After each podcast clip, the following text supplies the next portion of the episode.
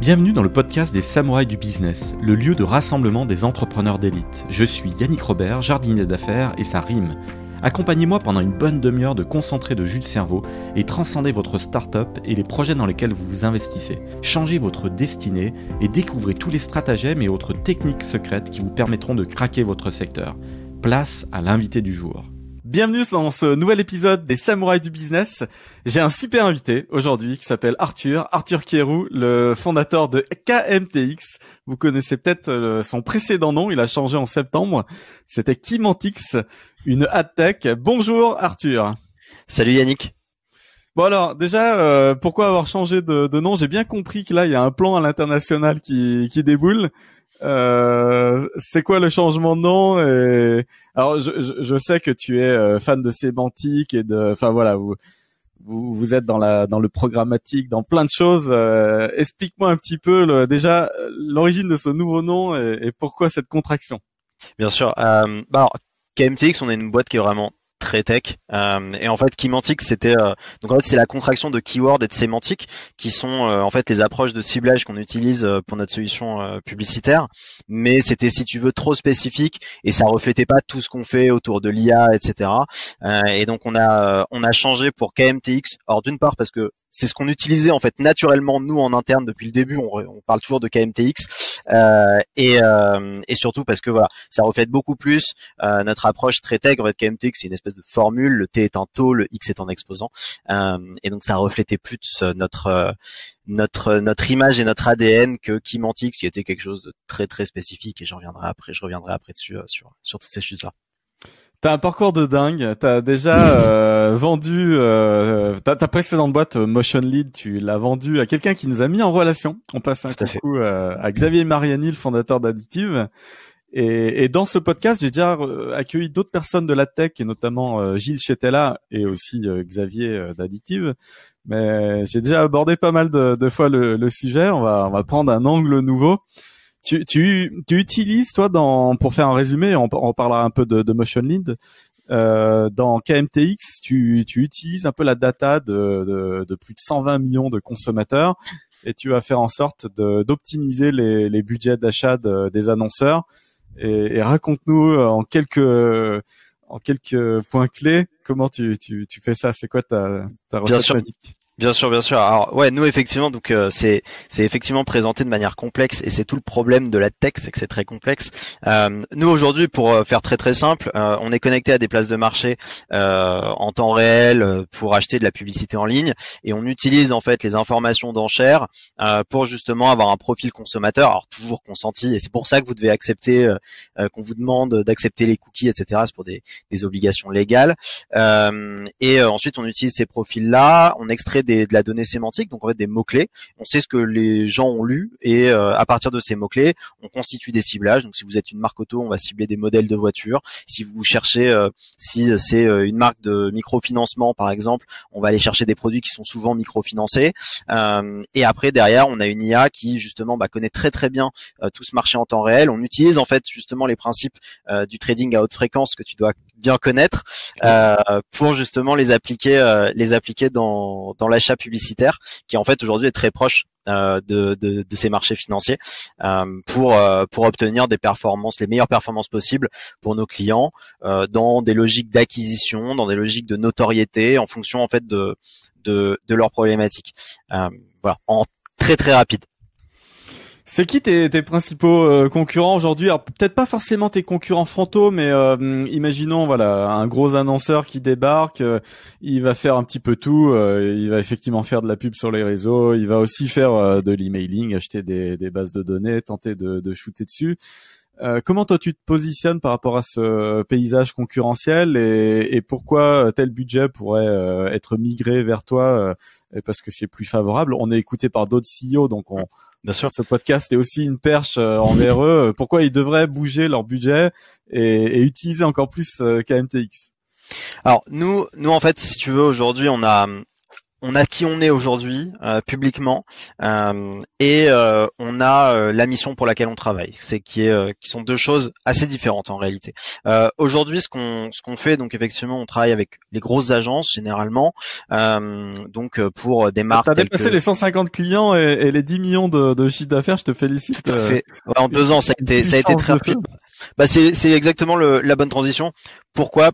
Parce que la perf. En gros, euh, nous ce qu'on ce qu'on ce qu'on veut construire, euh, et j'y reviendrai après si si tu veux, euh, c'est le Facebook Ads de l'open web. C'est la plateforme de l'open web qui fournit simplicité et performance sans être Google ou Facebook.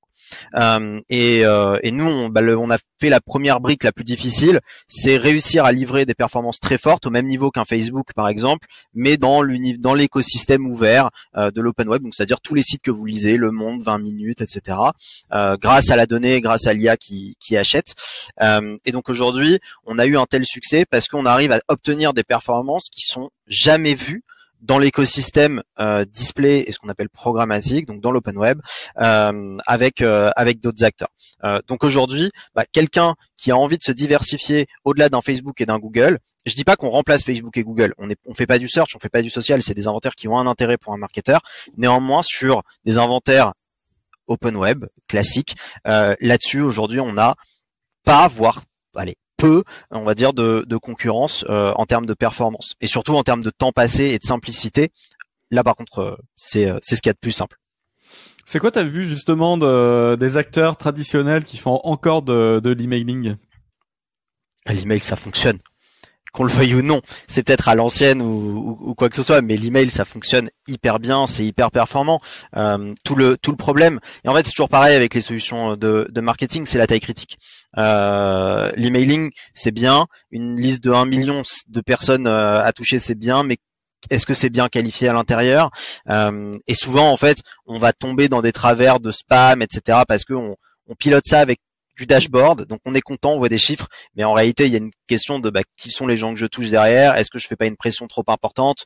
Euh, Et au bout d'un moment, peut y avoir un coup. Mais quand c'est bien maîtrisé, c'est un outil hyper puissant. Alors pour revenir dans ton parcours, alors toi tu as fait l'EPITA, tu es associé, euh, ton associé s'appelle Franck, euh, cofondateur de Doctolib et tu le tu le présenteras mais vous avez tous les deux fait l'EPITA vous êtes rencontrés à l'EPITA ou dans un événement de l'EPITA j'ai l'impression que vous n'êtes pas forcément de, de la même promo mais votre rencontre elle s'est opérée comment et, et dans quel cadre? Alors Franck, ça fait ça fait un, ça fait un bout de temps qu'on se connaît. Alors il y a une euh, il y a une très grosse différence capillaire en termes de barbe. Euh, c'est parce que Franck a 10 ans de plus que moi. Hein. Euh, je suis promo 2015, lui est promo 2005. Euh, et en fait, donc quand euh, quand je crée ma deuxième boîte, du coup, euh, je l'ai rencontré puisqu'on était incubé euh, à Epita et il était coach, il était mentor justement euh, pour l'incubateur d'Epita et c'est comme ça qu'on a qu'on s'est rencontrés. D'ailleurs, première première chose qu'il m'a dite, m'a dit surtout surtout surtout, tu ne montes jamais une boîte dans la pub quelques années plus tard, on se retrouve à faire une boîte dans la pub ensemble, parce que déjà je l'avais pas écouté, mais en plus il m'argent. Et donc on s'est rencontrés dans, dans ce cadre-là. Et, donc c'est vrai que Franck aussi, c'est un entrepreneur dans, dans l'âme. Euh, et on cherchait un, un, projet où vraiment on aurait euh, un gros challenge technique avec des grosses ambitions. Et KMTX a coché un peu toutes les cases. Euh, et donc du coup, effectivement, on a on a travaillé, euh, on s'est mis ensemble là-dessus pour pour aller chambouler un peu tout ça. Ça, c'est un point ultra clé de ce podcast parce qu'on est dans cette étape euh, du 0-1. Donc là, c'est le 0. Euh, ça a pris combien de semaines Si tu te souviens, euh, le, brainstorming ou, les, les, premières semaines ou premiers mois que, où tu as travaillé avec Franck Teslaf, on n'a pas cité, son nom de famille, mais l'idée vraiment, elle vous paraît percutante, mais au bout de combien de temps de maturation quand même? Comment ça s'est construit? On a toujours pas fini. la réalité, c'est ça. en gros, si tu veux la genèse, mais jusqu'à maintenant, en fait, ça, n'arrête pas d'évoluer. Euh, je pense que c'est aussi quelque chose qui est très spécifique à, à, Franck et moi. Euh, mais si tu veux, on a commencé à, à enfin, moi j'ai commencé à réfléchir de mon côté sur globalement la tech c'est nul. Hein. Euh, et la publicité en digital, c'est nul, c'est hyper complexe, ça marche pas. Franchement pour pour utiliser des mots assez euh, je vais être je vais être soft mais on va dire que c'est très opaque comme comme marché alors qu'en réalité, dans l'usage, et c'est pour ça que les plateformes de Google et de Facebook, elles marchent aussi bien, parce qu'elles sont hyper simples à utiliser. Tu cibles trois mots-clés, tu lances, tu mets ton budget, deux, trois euh, trucs d'optimisation, et let's go, ça marche, et en plus, euh, et en plus, ça génère du ROI. Quand tu es sur le, quand es sur la tech, euh, quand tu rentres dans la tech et l'open web, il te faut une DMP, un DSP, te connecter à DSSP avec un ad server. Si vous n'avez pas tout compris, bah, c'est déjà le problème en fait. C'est que c'est beaucoup trop compliqué.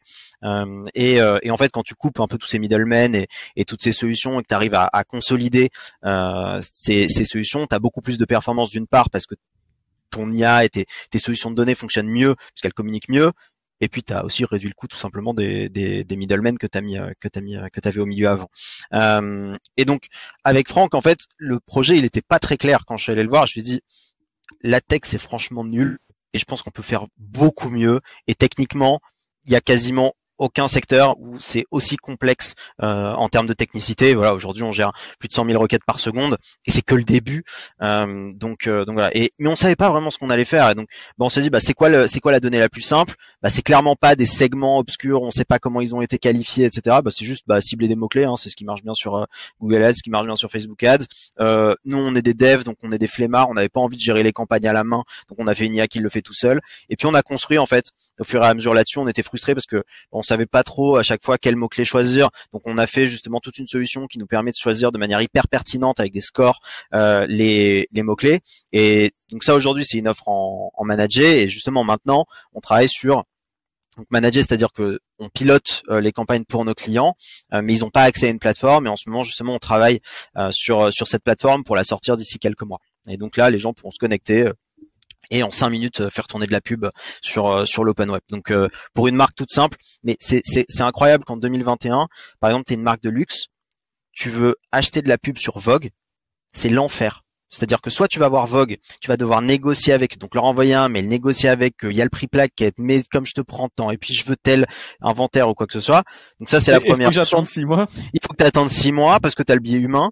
Euh, ou alors tu vas devoir mettre en place une stack programmatique, ouvrir un siège sur un DSP, commencer à comiter de l'argent. Enfin, et, pareil, là, ça va être, ça va être un enfer absolu. Et en fait, nous, on fait cet entre-deux de, bah, non, bah, tu te connectes sur la plateforme, tu cibles Vogue, tu mets 500 euros si t'as envie, et ça diffuse. Voilà. Alors ça c'est use case hyper simple, mais c'est un use case qui est hyper frustrant pour beaucoup beaucoup de marketeurs aujourd'hui. C'est qui, euh, vu qu'on est écouté par d'autres CEO, euh, tu peux citer quel euh, quel client euh, aujourd'hui dans ton portefeuille et qui pourrait correspondre un peu à la cible, euh, qui fait partie de la French Tech, qui n'est pas non plus un groupe coté en bourse qui pèse des milliards, une, une cible. Bien sûr. Bah alors Aujourd'hui, on, on, travaille avec les grosses grosses marques. On travaille avec, euh, on travaille avec euh, Toyota, Samsung, Bouygues Telecom, etc. Euh, mais néanmoins, demain, ça peut être n'importe qui. Ça peut être euh, le slip français qui a envie de vendre justement des, des, vêtements. Ça peut être un, pareil dans, les, dans la même catégorie. On peut aller voir des Cézanne, des choses comme ça. On peut avoir des feeds parce que nous, on va aller traiter, on va aller voir plein de gens qui, plein de contenus qui sont sur justement la diététique, comment manger, etc. Donc un feed, ça peut partir particulièrement l'intéresser. Euh, ça peut être après euh, des gémiaux. Euh, pour pour de la joaillerie. bah, typiquement, je parlais de Vogue. Voilà, un Gémio qui demain veut se mettre sur Vogue, il va falloir des dizaines de milliers d'euros minimum, etc. Alors qu'il pourrait juste avoir envie de tester sur quelques mots clés, quelques pages, etc. donc voilà, à peu près. En fait, tout ce qu'on appelle les DNVB, c'est Digital Native Vertical Brands, qui en fait ont été éduqués euh, depuis euh, depuis le berceau ont été nourris avec du Google Ads et du Facebook Ads qui ont cette volonté aussi d'internaliser euh, leur achat publicitaire et pas d'aller le déléguer dans des structures externes comme des agences, ce genre de choses, mais qui pour autant n'ont aucun aucun intérêt à aller à aller développer une espèce de d'énorme structure en interne d'achat média juste pour à dépenser au final peut-être quelques milliers d'euros, quelques dizaines de milliers d'euros par mois euh, sur euh, sur se permettre un test et, et, voir déjà si ça fonctionne. Déjà se permettre un test, exactement, exactement. Et je connais bien euh, les DNVB, euh, j'en ai interviewé sur le podcast, j'en ai créé une moi-même dans les jeux de société. Tu, tu m'as dit un petit secret et je profite toujours du podcast. Les gens maintenant connaissent ma passion pour les jeux de société, mais juste avant de démarrer le podcast, tu m'as dit je suis fan de jeux de société. Tu as vu mon, mon mur derrière moi je profite toujours parce que c'est c'est un loisir dont les gens ne parlent jamais, genre voir ces tabous, alors que c'est redevenu à la mode depuis ces derniers trimestres, un truc de dingue, surtout depuis le confinement. Et donc je, tu es toi aussi fan, et il y en a plein des CEO de la French Tech ultra fans de jeux de société. Ça fait plaisir. Ah ouais, non bah, bah forcément, moi je tout, toute ma toute ma carrière déjà elle est due au gaming, euh, gaming plus euh, sur euh, sur ordinateur, mais j'ai quand même ce côté très très geek. Et oui, oui, faut faut pas me mettre sur un sur un plateau de katane. Ah et puis je suis hyper mauvais perdant. Ah, bah ça, ça, ça se travaille à la limite. Plus on joue. En, en, termes de, de métriques justement, euh, tes débuts, euh, parce que bah, là tu as déjà dépassé les 10 barres de, de chiffre d'affaires, mais est-ce que tu te souviens du moment très précis où tu as touché le premier million d'euros de chiffre d'affaires, qui est plutôt moi le palier qui valide euh, le fait qu'une aventure euh, vaut le coup, mérite mmh. d'être vécue 10 ans de plus plutôt que de prendre le mur? Est-ce que tu te souviens de ce moment ah, où tu as passé le 1 très précisément? Ah ouais, ouais, bah très très précisément. C'était un, c'était un jour assez particulier parce que, alors ça va faire très bling bling, mais on était à Monaco euh, pour un pour un salon euh, à l'époque où on pouvait encore faire des salons pour le one to one Monaco, donc un gros événement euh, dans dans notre ah, J'en connais plein, plein, plein qui l'ont fait, super content le one to one. franchement, c'est franchement c'est top et pas donné, mais c'est top. et et en fait, on était là-bas et il y avait notre directeur commercial Jérôme qui qui, était aussi sur place et qui nous a dit ça y est, on vient de dépasser les les 1 million. Euh, et donc on était là, on enchaînait les meetings là-bas, on venait de dépasser le 1 million.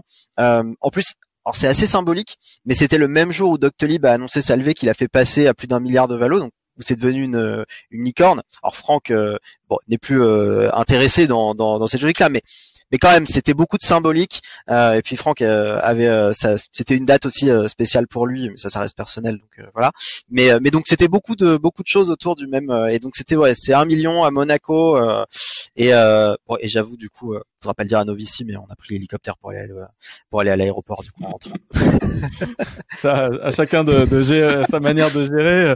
Et c'était sur la base de, de, combien de clients? Parce que vraiment pour comprendre, en fait, là, on, on est écouté par d'autres entrepreneurs qui se disent, euh, bah, je vais peut-être remonter une boîte ou et, et comment ça s'est passé pour les autres? Ils viennent chercher cette info. Euh, et au moment où tu passes le million, tu as, ton portefeuille qui est composé de, de quoi? Est-ce que c'est quelques très très gros clients et t'en as 5 6 et bah c'est assez récent hein. à, ce moment-là, on doit être euh, on doit être en mars, avril, on doit être à trois petits mois de, de, de lance, du lancement euh, sur euh, sur sur KMTX, du lancement réel commercial.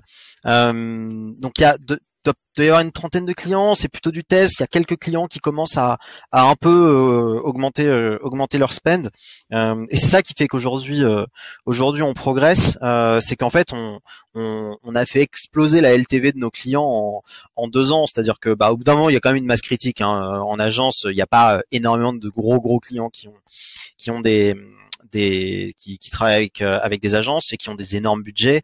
et en fait, tu vois, à ce moment-là, on doit être à Ouais, c'est ça. On doit être à 15-20 000 euros de, de LTV par client.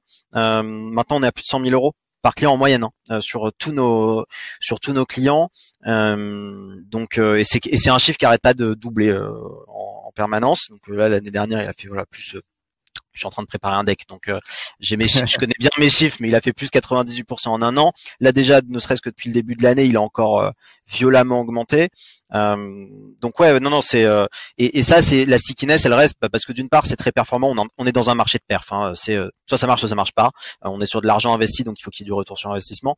Et après sur aussi une qualité de suivi client. et pareil, en fait, on, on, a la chance et je remercie nos, clients en plus pour ces petites attentions, mais qui nous envoient beaucoup de beaucoup de mails en nous disant euh, c'est trop bien de travailler avec vous, vous nous facilitez énormément notre travail, euh, vous avez des super performances, etc. Et ça, en plus, on est dans un marché où la, la, critique est facile, mais le compliment est rare, euh, et, on a de la chance d'avoir beaucoup de compliments de nos clients, donc ça nous touche et ça nous force, à, enfin ça nous pousse à, à, continuer dans, cette voie, ça nous donne raison. Au-delà de chiffres financiers. Tu parlais de trading de haute fréquence et ça me fait effectivement penser au secteur de l'asset management, la gestion d'actifs que je connais ultra bien. Les acteurs vont s'appeler société de gestion ou à l'américaine hedge fund. Et c'est un petit peu ça, c'est-à-dire chacun a sa, sa, sa secret sauce. Mm. On vient chercher de la performance, tant que ça délie, bah c'est cool, euh, on augmente, on augmente, on augmente. Et, et, en fait, on peut devenir très très très gros euh, hyper vite. La stickiness Modulo, c'est vrai, euh, la performance reste là, elle est gigantesque. Mm. Donc euh, il y a beaucoup de similarités entre euh, la gestion d'actifs et euh, la gestion de performance pour les annonceurs.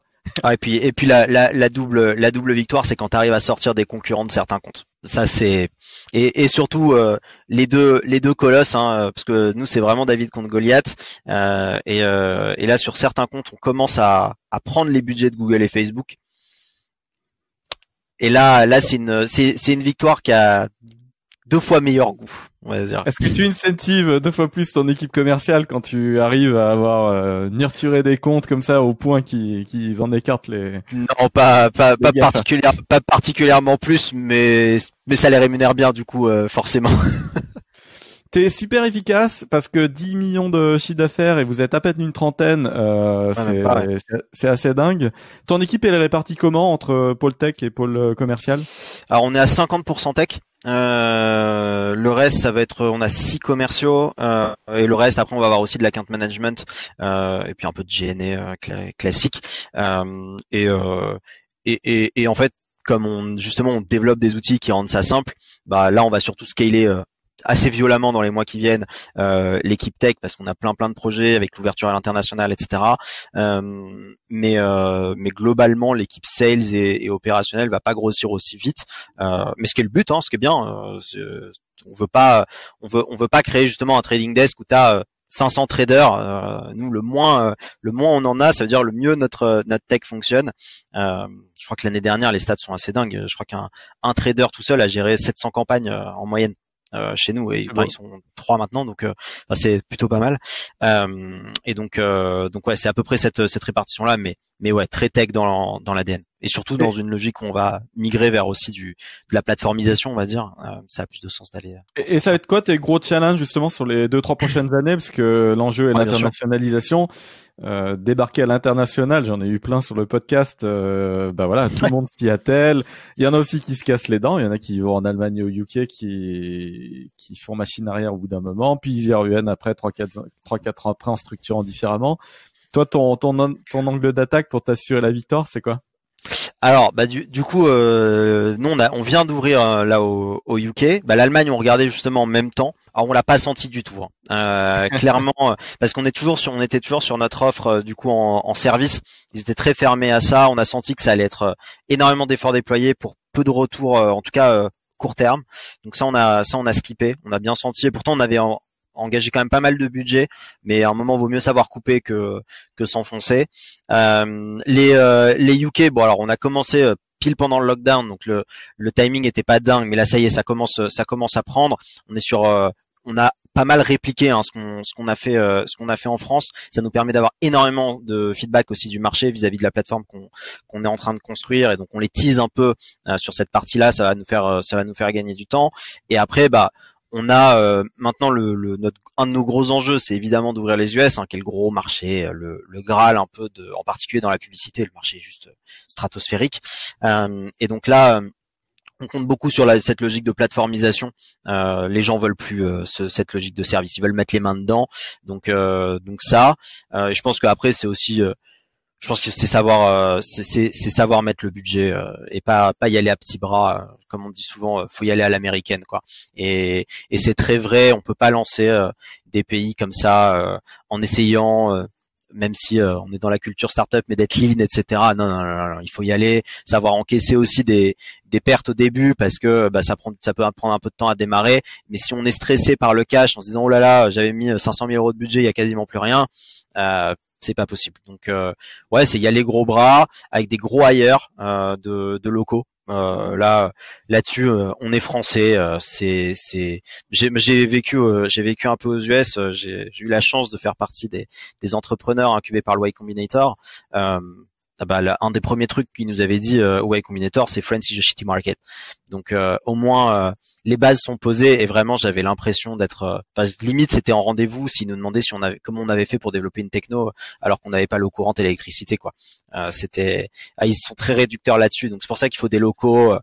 Bah, on rentre dans le cliché un peu de l'américain ou de l'américaine un peu bourrin. Enfin c'est leur culture et c'est normal. Il faut quelqu'un de local qui ait, qui ait cette culture là. Je, croyais que la, la, station F et la French Tech de manière générale avaient et, et, et l'appui de la BPI aussi avait changé le, la donne et l'image que les Français rendent à l'étranger, mais ça a pas trop euh, évolué. Par contre, euh, j'ai noté pas mal de, de choses. C'est que souvent ce passage-là, euh, ce changement de braquet, justement aller aux US, euh, ça impose. Bon, au-delà de la levée de fonds, tu m'as parlé de préparer des decks et ça c'est cool, mais c'est aussi une, une, petite évolution de la gouvernance, faire débarquer de nouvelles personnes dans le board et ça demande quand même pas mal de, de travail. Bah, souvent ça peut être aussi euh, dû euh, à l'apport du fonds d'investissement. Je te parle de ça parce que euh, c'est ce que prépare Ringover en ce moment. J'ai passé trois ans là ces trois dernières années à soutenir Ringover, qui a été fondé par des potes de promo de l'ESCP. Bonjour à, à Renaud Charvet, le CEO. Et, et, qui pré... Bah, voilà, il va aller aux US, mais voilà, il y a, y a, une évolution du board, il y a des independent advisors aussi qui débarquent et qui connaissent bien les, les US. Toi, toi, tu, tu as déjà commencé à faire évoluer cette gouvernance-là, ou tu la prépares, ou tu as déjà repéré des profils qui, qui connaissent on, le prépare. On le prépare évidemment. Euh, c'est, c'est, c'est un, je pense qu'on a on a très très peu de valeur chez KMTX. Alors pas parce qu'on travaille dans la pub, euh, mais parce qu'on croit pas beaucoup aux valeurs des startups, euh, bienveillance, etc. Quand tu as besoin d'expliquer aux gens qu'il faut être bienveillant, ce qui est un problème dans ta boîte. Euh, la seule valeur qu'on a chez Kimantic, c'est 10x.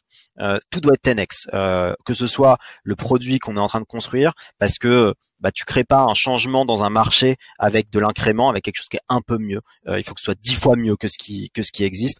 Et ça, ça va de même pour les gens.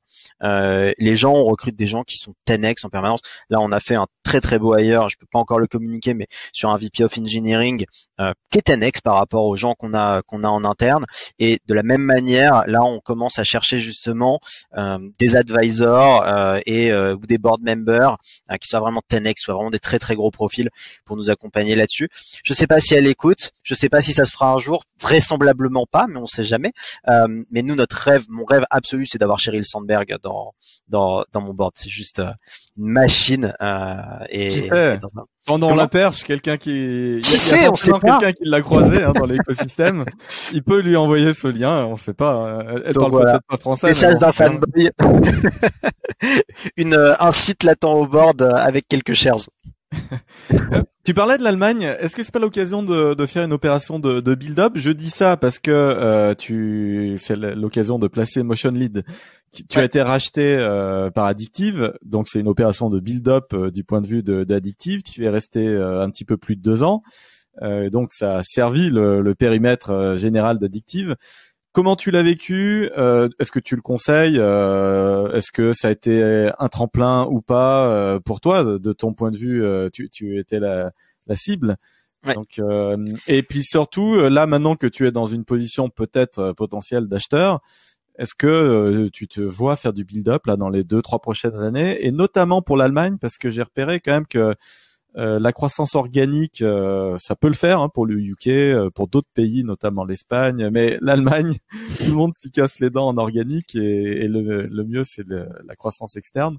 Voilà, je te, je te le jette toutes ces perches, mais comment tu as vécu le build-up, et est-ce que après motion lead, est-ce que tu envisages de le faire? Euh, alors bah du coup Vend, Motion Lead, euh, bah forcément c'était un peu ma première boîte euh, un peu sérieuse, même si la précédente avait bien marché, qu'on avait revendu, mais on l'avait vendu à un investisseur privé, il n'y avait pas d'earn-out ou quoi que ce soit, donc c'était un peu différent et on a utilisé justement les fonds pour pour créer Motion Lead. Motionin, on avait été, euh, on avait été approché justement euh, par d'autres, euh, par d'autres sociétés, et c'est vrai qu'on a préféré le rapprochement avec Addictive parce que c'était là où il y avait le plus de fit.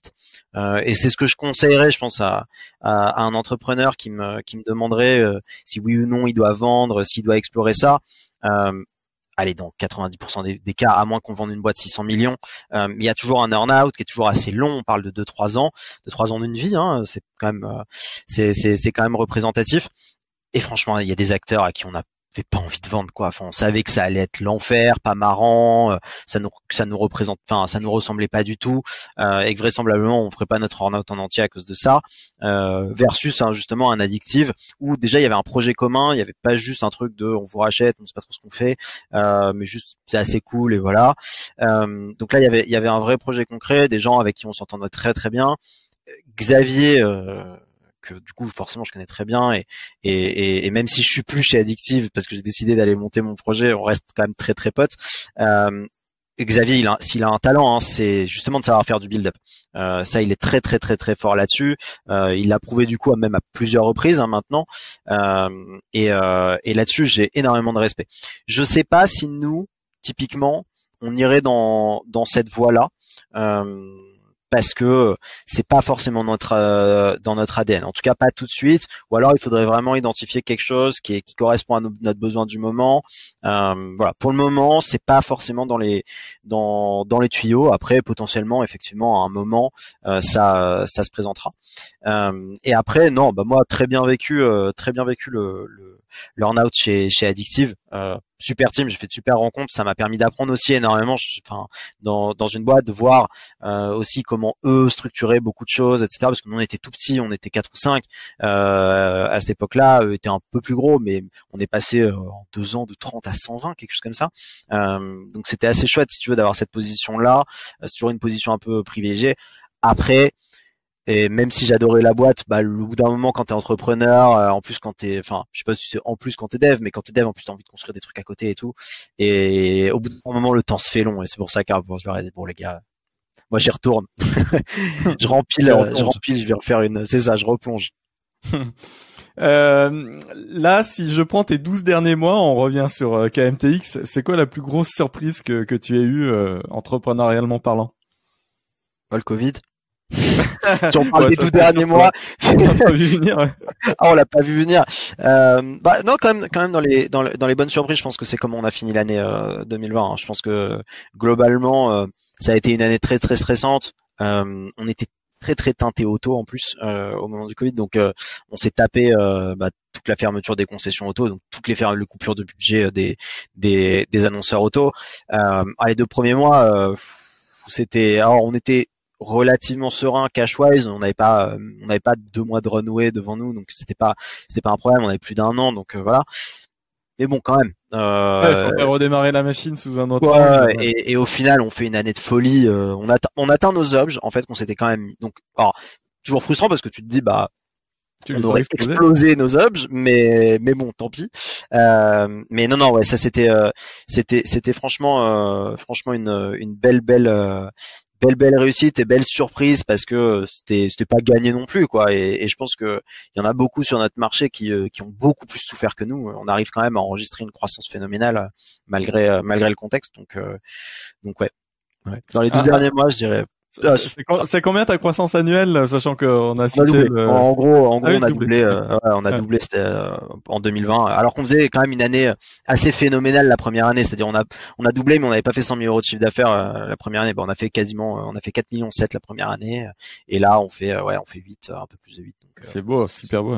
Ouais, et c'est un peu le, le, but du podcast, tu vois, c'est c'est un gros brainstorming et à la fois du, du présent et, et le passé parmi tes échecs entrepreneuriaux, là on revient à la brique 000. Euh, Alors c'est peut-être pas forcément sur KMTX, c'est peut-être pas forcément sur Motion Lead ou pas. C'est peut-être ta toute première aventure, même si tu l'as quand même revendue. Euh, tu dirais que les deux trois trucs que tu as vraiment failé euh, et, et, que tu aurais vraiment aimé ne pas failer, c'était quoi? Je pense que globalement, euh, en fait, c'est elle est intéressante cette question parce que globalement, il y a aucun projet que j'ai fail que j'aurais vraiment aimé ne pas fail. C'est-à-dire que généralement c'était des mauvaises motivations qui étaient derrière. C'était euh, soit un espèce de quick win où je me disais ouais ça peut vite marcher machin, euh, mais globalement euh, quand tu sais pourquoi tu fais les choses et, que ça va au-delà de juste un, objectif financier. Moi, je fonctionne comme ça en tout cas. Hein. Il y a des gens qui fonctionnent très très bien sur des objectifs financiers purs, quel que soit le, domaine. Mais si ça m'intéresse pas, je maintiens pas, si tu veux, le l'intensité. et l'intensité et le care, c'est hyper important. Ça fait partie des choses qu'on regarde chez les employés quand on les quand, quand on les interview. Euh, pour nous, c'est hyper important. Et en fait, c'est hyper important parce qu'on a appris aussi que bah, quand t'as pas l'intensité ou que tu cares pas vraiment sur ce projet-là,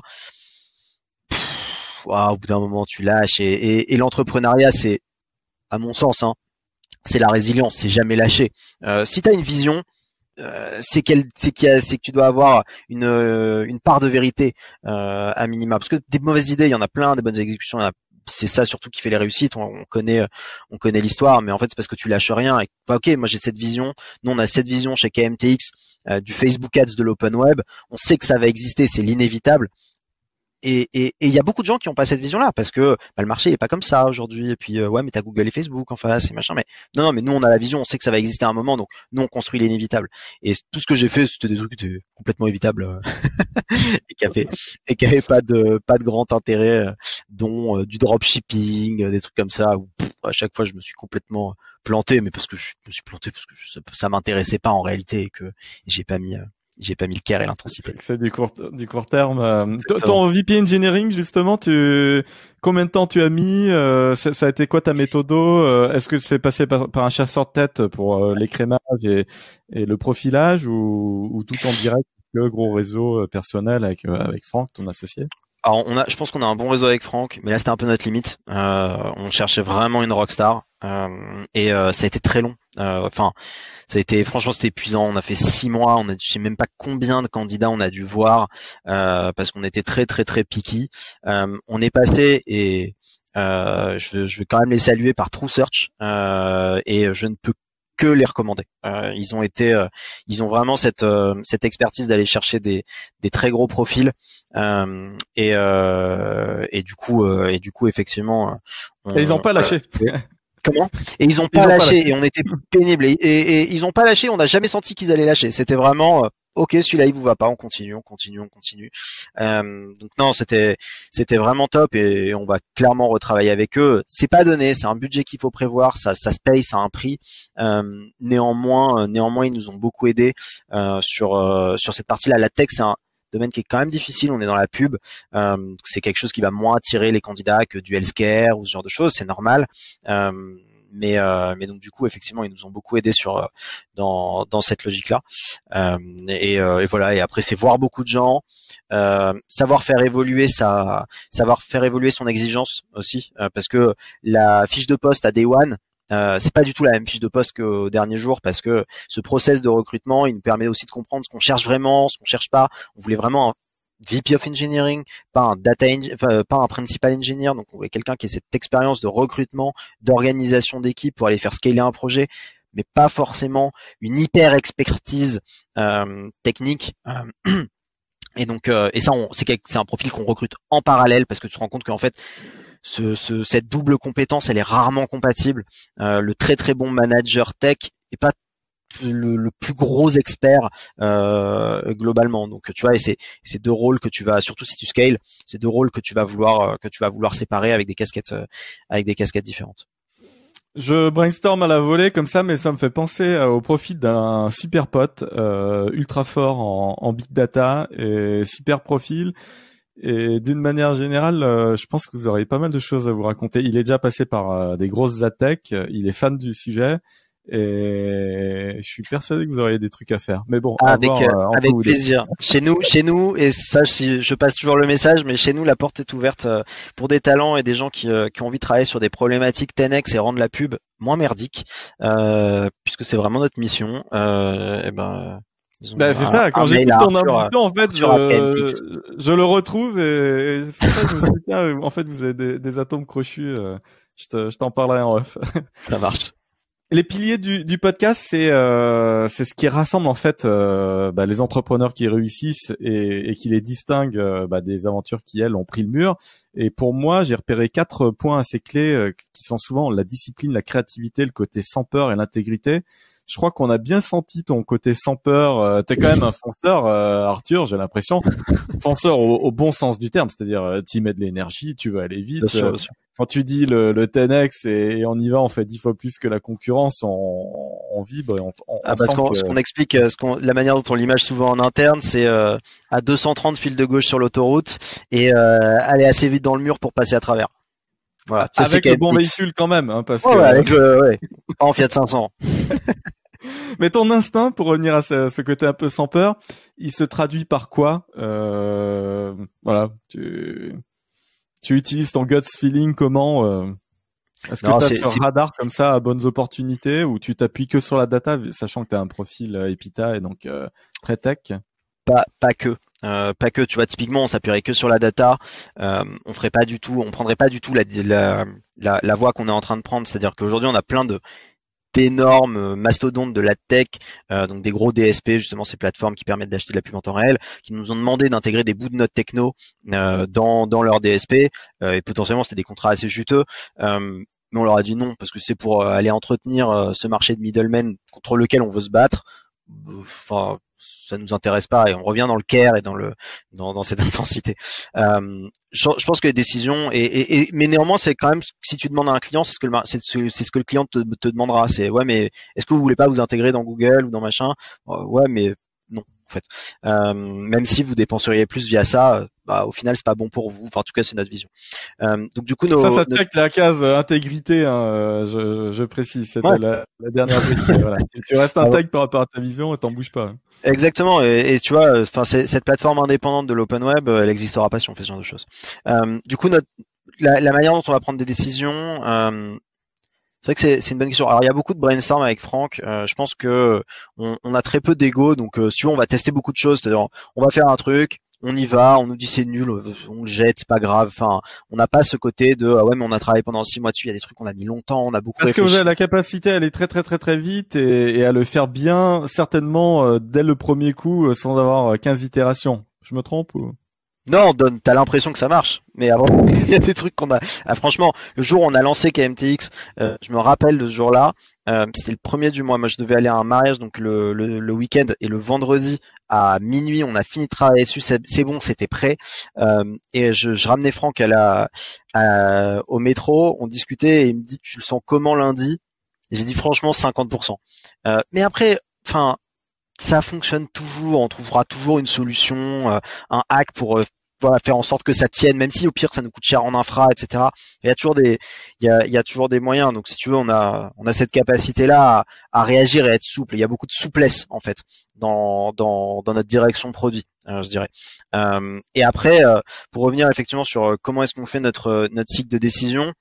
Ouais, il y a du feeling, il y a quand même une expertise marché. je pense c'est c'est quelque chose qui, qui nous caractérise, c'est que on lit, on est en permanence dans ce marché-là et, et, c'est un marché en plus d'initiés. Hein. Tu, tu, tu te lèves pas du jour au lendemain. Si t'as jamais mis les pieds dans la tech, tu vas pas te dire tiens, je vais construire telle ou telle chose. Euh, mais euh, mais en gros, euh, tu as quand même levé du jour au lendemain euh, sur un, un PowerPoint euh, de mémoire. Bien sûr, bien sûr, avec, avec, avec, un petit track record en mai 2017. mais ah non, mais avec un énorme track record.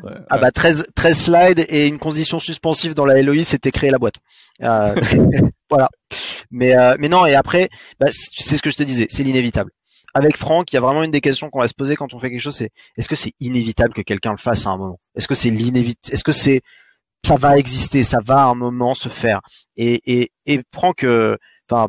Doctolib, c'est ça l'histoire de Doctolib, hein, c'est l'inévitable. C'est c'est inévitable qu'à un moment, les standards téléphoniques des médecins, ça meurt et qu'on fasse ça en ligne. Enfin, c'est juste évident. C'est ça, à un moment, ça va exister. Euh, et donc, du coup, bah, il a créé Doctolib.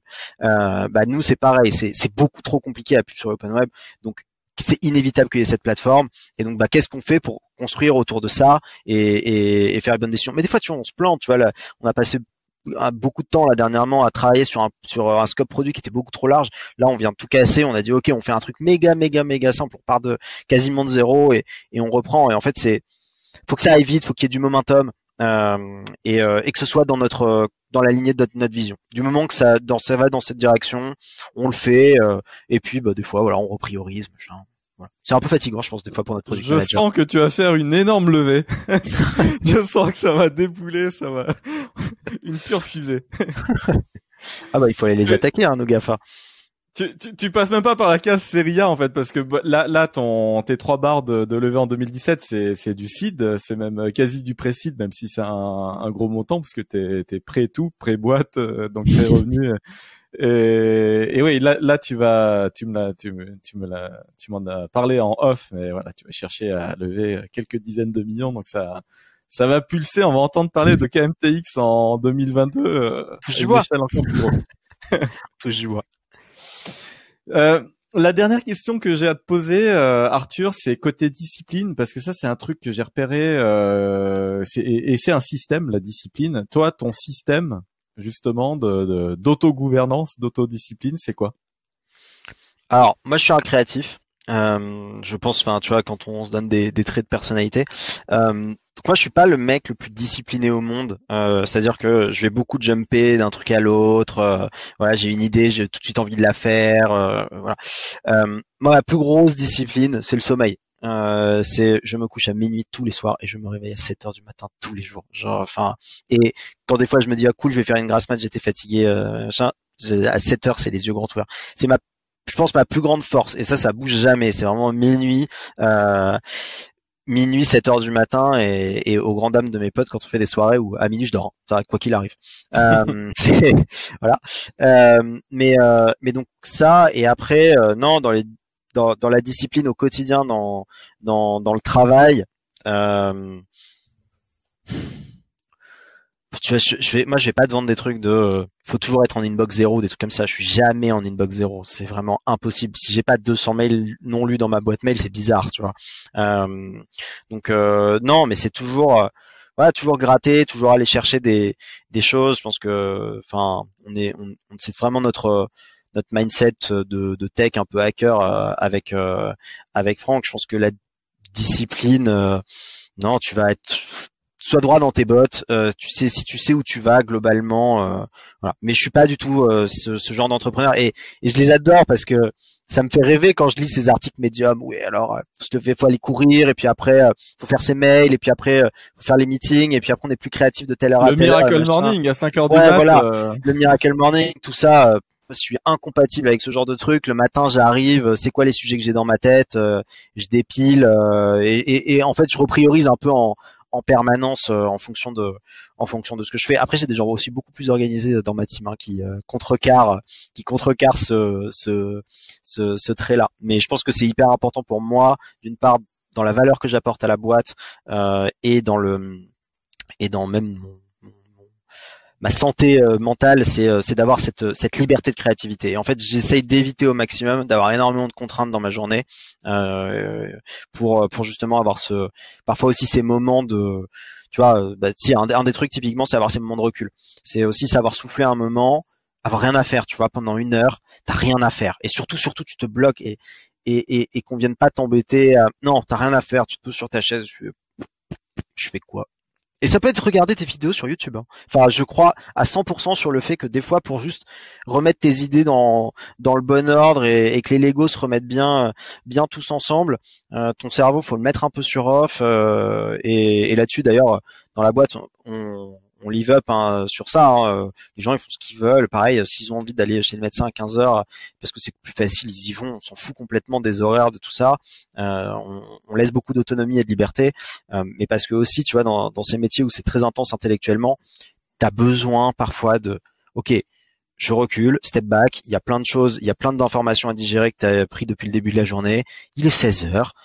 Prends-toi un café, pose-toi sur le canapé, euh, réfléchis, regarde BFM si tu as envie et tu t'y remets dans une heure et au final les tout se tout s'imbrique, tout se tout se remet dans l'ordre et puis euh, et puis t'es beaucoup plus efficace. Mais je crois pas je crois pas au et pourtant j'adore Gary Vaynerchuk hein, mais au truc de ouais seul à mort euh, toute la journée passe des calls machin euh. non, il faut aussi on a besoin de ce calme. En tout cas, moi j'ai besoin de ce calme de temps en temps de step back pour voilà, je pense remettre les toutes les briques de Lego ensemble on sait que on sent que tu es un doueur, on sent que tu as un pic d'énergie interne euh, assez incroyable, donc c'est super inspirant. Moi, je te souhaite tout le meilleur euh, pour ta future levée euh, quand tu quand tu la lanceras. Ça ça risque d'être un truc de dingue, ça donne envie d'être suivi. Et je te filerai en off l'idée du pote. voilà, super profil, super gars. Et hum, est-ce que tu as des entrepreneurs là qui te qui t'impressionnent, qui ont aussi euh, franchi cette barre de 0 à 1 et, et, qui méritent de, de passer sur le podcast et de raconter leur aventure aussi? J'ai tendu la même perche à Xavier Mariani et m'a dit il y a Arthur Kierou. Là, c'est qui Mantix Vas-y, fonce. Alors là, tu vas être servi. Là, c'est du lourd. Est-ce que tu en as euh, un, deux ou trois euh, Déjà un euh, qui te vient en tête, un, là, comme ça en comme ça en rapide, euh, effectivement, il y a euh, le boss de Groover, euh, Romain. Euh, Groover, c'est une euh, plateforme pour pour artistes pour faire la, leur promo. ils sont dans un marché horrible. Je connais bien la musique parce que sur le, alors je suis pas du tout musicien, euh, mais euh, mais j'ai beaucoup d'amis qui sont qui sont là-dedans et dans le rap. Et, euh, et en fait, on s'est rencontré un peu là-dessus avec euh, avec lui et je les suis maintenant et je leur donne deux trois deux trois tips. Ils sont dans un marché qui est dur, ils lâchent rien, euh, ils sortent des chiffres trop fort. Enfin, franchement, je, j'ai beaucoup de respect pour ce qu'ils font. Donc, je vais te donner, je vais te donner son contact. Ça peut être, ça peut être pas mal. Je crois qu'en plus, ils ont pas mal d'annonces là dernièrement. Eh ben écoute, euh, ça sera à suivre. Il y a euh, plus de 50 autres épisodes, je sais plus. Euh, je crois que tu es le 59e CEO que je, j'interview Arthur, donc ça va, ça va aussi très très vite du côté des podcasts. si vous avez aimé l'épisode, vous le notez, vous vous abonnez aussi. Et, et, Arthur, je t'envoie le lien, je vais faire l'editing et je te remercie de, de ce passage. Là, toi, je, je ressors hyper gonflé la blog. Je pense que les auditeurs sont pareils tu, tu nous as rendu énormément de, de ton énergie interne et pour tout ça, euh, merci. C'est cool. C'est moi qui te remercie. à très bientôt. Merci Arthur. Bye.